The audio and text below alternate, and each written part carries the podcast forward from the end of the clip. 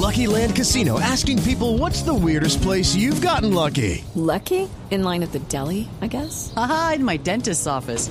More than once, actually. Do I have to say? Yes, you do. In the car before my kids' PTA meeting. Really? Yes. Excuse me, what's the weirdest place you've gotten lucky? I never win and tell. Well, there you have it. You can get lucky anywhere playing at LuckyLandSlots.com. Play for free right now. Are you feeling lucky? No purchase necessary. Void where prohibited by law. 18 plus. Terms and conditions apply. See website for details. Aníbal Fernández de Soto, el secretario de Seguridad en Bogotá. Secretario Fernández de Soto, buenos días. Feliz año.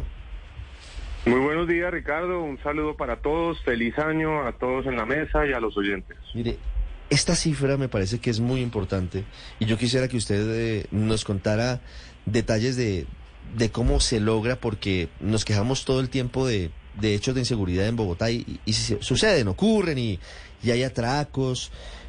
Pero Bogotá el año pasado cerró con la tasa de homicidios más baja en los últimos 61 años. Es que contando con los dedos de la mano, hace 60 años, ¿en que, de, qué año estamos hablando? ¿Desde hace cuánto no tenía Bogotá las tasas tan bajas de homicidios como las que alcanzamos el año pasado? Ricardo, la tasa de homicidios más baja desde que se tiene registro de este indicador, desde el año 62. No solamente es la tasa más baja, sino que es la menor cantidad de homicidios registrados en las ciudades de 1984. Es un gran logro, es una reducción del 12% respecto de lo que tuvimos en el año 2021, protegiendo la vida. Se salvaron 133 vidas respecto de lo que habíamos registrado en 2021 eh, y realmente pues es un eh, esfuerzo notable de ciudad, eh, Ricardo, y a todos. Esto es un esfuerzo, por supuesto, de la administración, coordinando acciones interagenciales, también un gran esfuerzo de la policía en su despliegue, en los labores de control, de prevención, un impresionante esfuerzo de la fiscalía también en la desarticulación de grupos de delincuencia y en el esclarecimiento de casos de homicidio. Es notable, Ricardo, que el 48-49% de los casos de homicidio se han esclarecido en el año 2022. Eso es una labor de investigación y de eh, judicialización eh, notable por parte de la Fiscalía. Este es un esfuerzo de ciudad, una gran noticia para la ciudad y una gran contribución también para los indicadores nacionales. A nivel nacional la reducción fue del 3%. Es, fueron cerca de 350 casos menos en el país que se presentaron, pero de esos 133 menos fueron en Bogotá. Las riñas, las lesiones personales son los escenarios en los que se producen la mayor cantidad de homicidios en Bogotá. ¿Cómo fue el trabajo en esos contextos, en esos sitios en los que son propicios para las riñas, en donde el licor, en donde lo que pasa en el entorno pueden propiciar que se produzcan ese tipo de hechos en donde al final lamentablemente pueden ocurrir homicidios?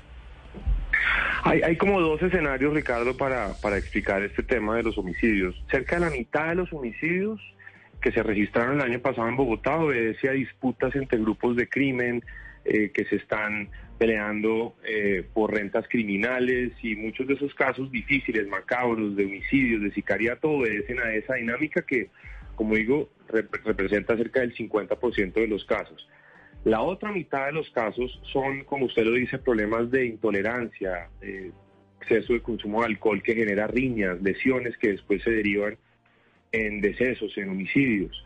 Eh, en ese sentido hemos venido trabajando con la ciudadanía. Aquí hay un esfuerzo de corresponsabilidad muy importante en materia de prevención, en materia de presencia en las calles, en materia, por ejemplo, de lo que hemos venido haciendo con los bares, con las tabernas, con los establecimientos de ocio nocturno, que desde abril del año pasado les hemos pedido que se vinculen a frentes de seguridad para poder abrir hasta las 5 de la mañana, que también pongan de su parte en términos de eh, seguridad privada, logística, que se pueda articular con los gestores de convivencia que tenemos en la ciudad, con la policía, con las labores de prevención.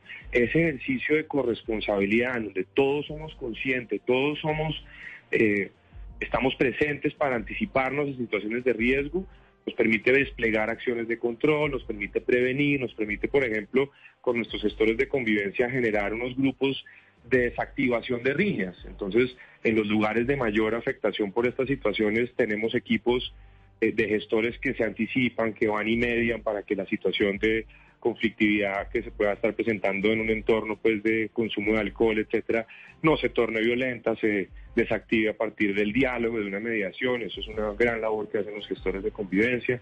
De modo que en esta materia de cuidar la vida, en materia en general de seguridad y convivencia, es un ejercicio de corresponsabilidad. Todos ponemos y tenemos resultados como los que se están destacando en materia de reducción de homicidios. Lo secretario, a pasar de las muy buenas cifras, como usted dice, pues es la tasa más baja en 61 años. En cuanto a homicidios, pues hemos registrado noticias a lo largo del último año sobre embolsados, mutilados, desmembrados, torturas y ciertas cosas y episodios que parecían no ocurrir con tanta frecuencia antes. ¿A qué finalmente obedece este tipo de situaciones y qué diagnóstico tienen ustedes hoy en día de por qué estos crímenes con esta hazaña y esta violencia?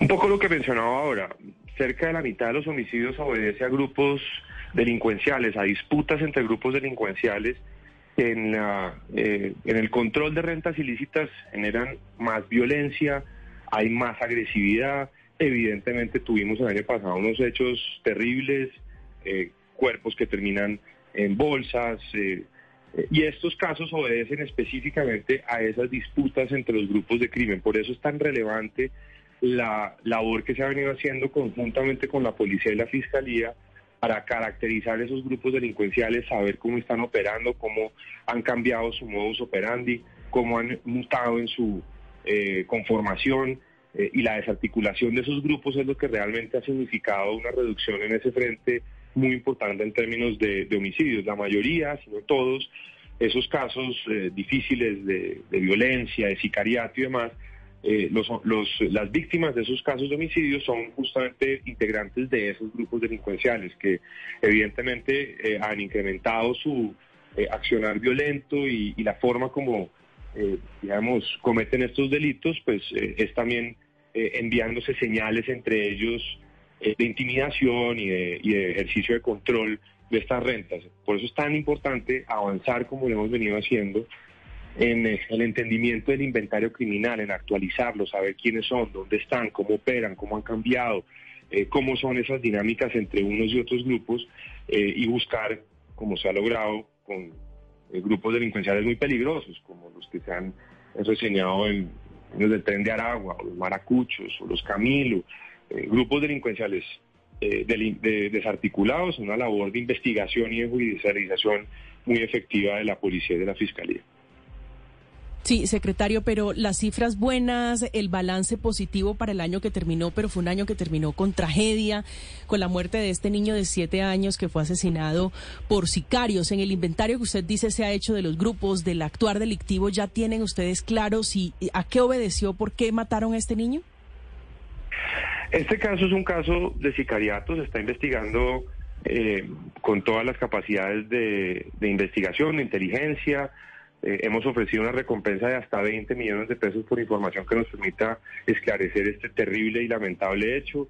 Eh, de modo que pues esperamos que esa investigación avance y podamos esclarecer ese hecho, como también otro eh, caso muy difícil, en ese caso de intolerancia que ocurrió también hace unos días en, en, Transmilenio, en donde en el marco de una riña, de un, un tema de intolerancia, eh, un, joven termina eh, herido con arma blanca y posteriormente fallece. También en ese caso estamos ofreciendo una recompensa de hasta 20 millones de pesos por información que nos permita esclarecer el hecho. Sobre este caso en particular, por ejemplo, ya tenemos un cartel, hay algunas características del victimario que eh, se han hecho evidentes y hay unas imágenes que también están circulando, buscando recoger más información que nos permita identificarlo, individualizarlo y, y llevarlo a la justicia. Judy was boring. Hello. Then Judy discovered ChumbaCasino.com. It's my little escape. Now Judy's the life of the party. Oh, baby, mama's bringing home the bacon. Whoa, take it easy, Judy. The Chumba life is for everybody. So go to ChumbaCasino.com and play over 100 casino-style games. Join today and play for free for your chance to redeem some serious prizes.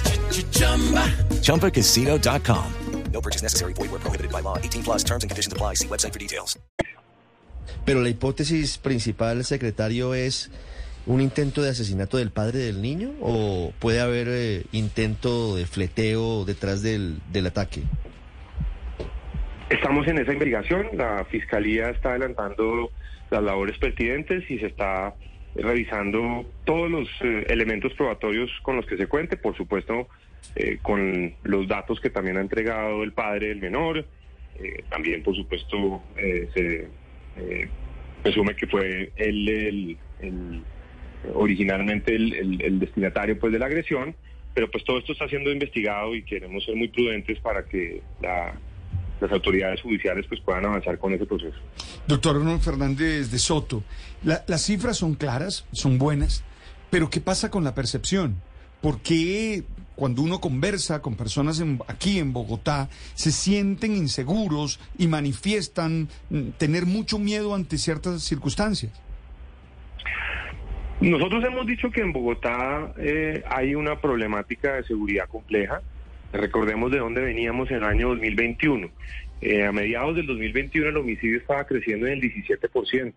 Teníamos manifestaciones violentas todos los días en distintas zonas de la ciudad todos los indicadores estaban deteriorándose, el atraco estaba aumentando. En el año 2021, por ejemplo, fueron cerca del 12% de los, el total de los homicidios se cometieron en el marco de un atraco, terrible, matando gente por robar un celular o una bicicleta. Eso cambió eh, bastante en el año 2022. Ese indicador de muertes por atraco bajó al 7%. Sigue siendo, por supuesto, inaceptable que alguien muera por eh, un intento de atraco. Em, y evidentemente esos elementos, eh, la situación que se vivía a mediados del 2021, eh, las situaciones eh, difíciles que se presentan y que son evidentes, porque hoy en día las cámaras de seguridad, las redes sociales hacen viral esto, entonces la ciudadanía pues está más informada de lo que ocurre en las calles. de modo que nosotros tenemos que reconocer que la situación sigue siendo compleja, que tenemos desafíos, por ejemplo, el hurto a personas. El año pasado terminó en un incremento importante de más del 20%. Esa es una problemática que tenemos que enfrentar y que tenemos que mejorar las capacidades y los controles y las labores, dijéramos, para reducir ese delito que es el que más afecta a los ciudadanos. La ciudadanía en materia de percepción eh, es increíble, pero de pronto no, no se siente tan eh, afectada con casos de homicidio, pero sí con esto, eh, estas situaciones de hurto, de atraco, de lo que ocurre en torno al sistema de transporte público, en la vía pública, eh, y en eso tenemos que mejorar. Ahora, eh, también es importante destacar que, por ejemplo, en las encuestas de percepción recientes, eh, el, año pasado en particular, hubo una mejora importante de 11 puntos de mejora en materia de percepción de seguridad en la ciudad. Seguimos estando todavía con percepción de inseguridad alta, seguimos trabajando con la ciudadanía para recuperar confianza, para que los ciudadanos estén más organizados en torno a frentes de seguridad, en torno a redes de cuidado, trabajando con la, con la policía, con las autoridades, y eso nos ha permitido recuperar mucho terreno en ese sentido, pero no podemos bajar la guardia, sigue habiendo desafíos, tenemos que seguir haciendo la labor, eh, y en ese sentido pues estamos trabajando con toda la administración y la policía en ese frente. Y como no se puede bajar la guardia, secretario, ¿qué va a pasar con la reestructuración y más bien con la restricción de los parrilleros en moto? ¿Qué van a hacer ustedes frente a este, frente a este asunto? No es solamente en la restricción al acompañante hombre en moto tres días a la semana o tres noches a la semana. Tenemos que recordar que en abril del año pasado se expidió un decreto con medidas administrativas que incluían esta del acompañante en moto hombre, pero también hay restricciones, por ejemplo, eh, de reunirse en parques, plazas públicas, en el espacio público en general, eh, después de las 10 de la noche. Estamos pidiendo a la ciudadanía que de las 10 de la noche a las 4 de la mañana, si hay reuniones en, el espacio público y demás, vayan a un establecimiento de comercio, un establecimiento nocturno, a la residencia de alguna persona. No se queden en la calle para también poder desplegar las capacidades de la policía en donde más las necesitamos y no controlando pues temas de ruido, temas de convivencia. Estamos pidiendo a los bares, restaurantes, establecimientos de ocio nocturno que para abrir hasta las 5 de la mañana eh, deben estar vinculados a un frente de seguridad para poder tener mejores controles y una mejor coordinación entre las autoridades y estos establecimientos en materia de prevención y en materia de reacción. Eh, le estamos pidiendo también a, estos establecimientos nocturnos, particularmente unos polígonos que se han definido de alta concentración de, actividades nocturnas, eh, que tengan unos equipos de logística, de apoyo y que podamos coordinarnos mejor en ese sentido para que en estas zonas tengamos mejores controles. Y en efecto, a los eh, motociclistas, eh, pues se ha prorrogado esa y las demás medidas eh, hasta el 30 de junio, porque han dado resultados. Ninguna medida por sí sola va a dar resultados inmediatos o, significa un cambio de comportamiento o una mejora individual por cuestión de la medida. Es un conjunto de acciones que de manera integral han permitido una reducción importante en los indicadores. Por ejemplo, hay una reducción notable, más del 40%, en eh, varios delitos cometidos en motocicleta a partir de la implementación de esta medida. Hemos venido haciendo una evaluación semanal, mensual, se le ha venido compartiendo al sector de motociclistas los resultados, los indicadores periódicamente. La última reunión que se tuvo con ellos fue en el mes de diciembre, hace tal vez 15 días, en donde se les explicaba y compartía un poco el balance que se tenía y que pues de alguna forma eh, sustenta la decisión de la administración de prorrogar esta medida conjuntamente con las demás eh, medidas administrativas de restricción que le facilitan también la labor de control a la policía en sus operativos de calle, en sus labores de presencia eh, preventiva y de control. De modo que en materia de seguridad y convivencia, como hemos dicho, todos ponemos, es un ejercicio conjunto de ciudadanía y autoridad. Las 8 de la mañana, 30 minutos. Es el secretario de Seguridad de Bogotá, Aníbal Fernández de Soto, con nosotros hoy en Mañanas Blue. Secretario, muchas gracias. Ricardo, muchísimas gracias a ustedes por el espacio. Nuevamente un saludo para toda la mesa de mm. Año Nuevo, esperando que tengan un éxito rotundo como lo han venido teniendo Gracias. Eh, recientemente. Lo mismo, antes de que se vaya de nuevo a su reunión, secretario, me preguntan varios oyentes qué pasó con eh, el tren de Aragua, con, con esa célula que había en Bogotá. ¿Quedó desmantelada con las capturas de finales del año pasado? Más de 30 capturas se habían realizado hasta el mes de diciembre y durante el mes de diciembre fueron más de 20 capturas adicionales. Esta es una estructura responsable de buena parte de los homicidios difíciles que relatábamos ahora, con cuerpos en bolsas, etcétera, eh, y eh, una labor de policía, de investigación, de inteligencia y de fiscalía también muy efectiva, logrado afectar contundentemente esta estructura con cerca de 50 capturas y una desarticulación de la misma. Pues esa es una buena noticia en medio de lo que han significado difíciles momentos de torturas, de homicidios, de desmembramientos en ese intento de recomponer eh, las fuerzas criminales que se dedican al narcotráfico, al microtráfico en Bogotá. Gracias, secretario. Un feliz día. Gracias. Feliz día. Step into the world of power, loyalty and luck. I'm gonna make him an offer he can't refuse. With family. cannolis, and spins mean everything. Now, you want to get mixed up in the family business. Introducing The Godfather at Choppacasino.com. Test your luck in the shadowy world of The Godfather slot. Someday, I will call upon you to do a service for me. Play The Godfather now at Choppacasino.com. Welcome to the family. No purchase necessary. VGW Group. Void where prohibited by law. 18 plus. Terms and conditions apply.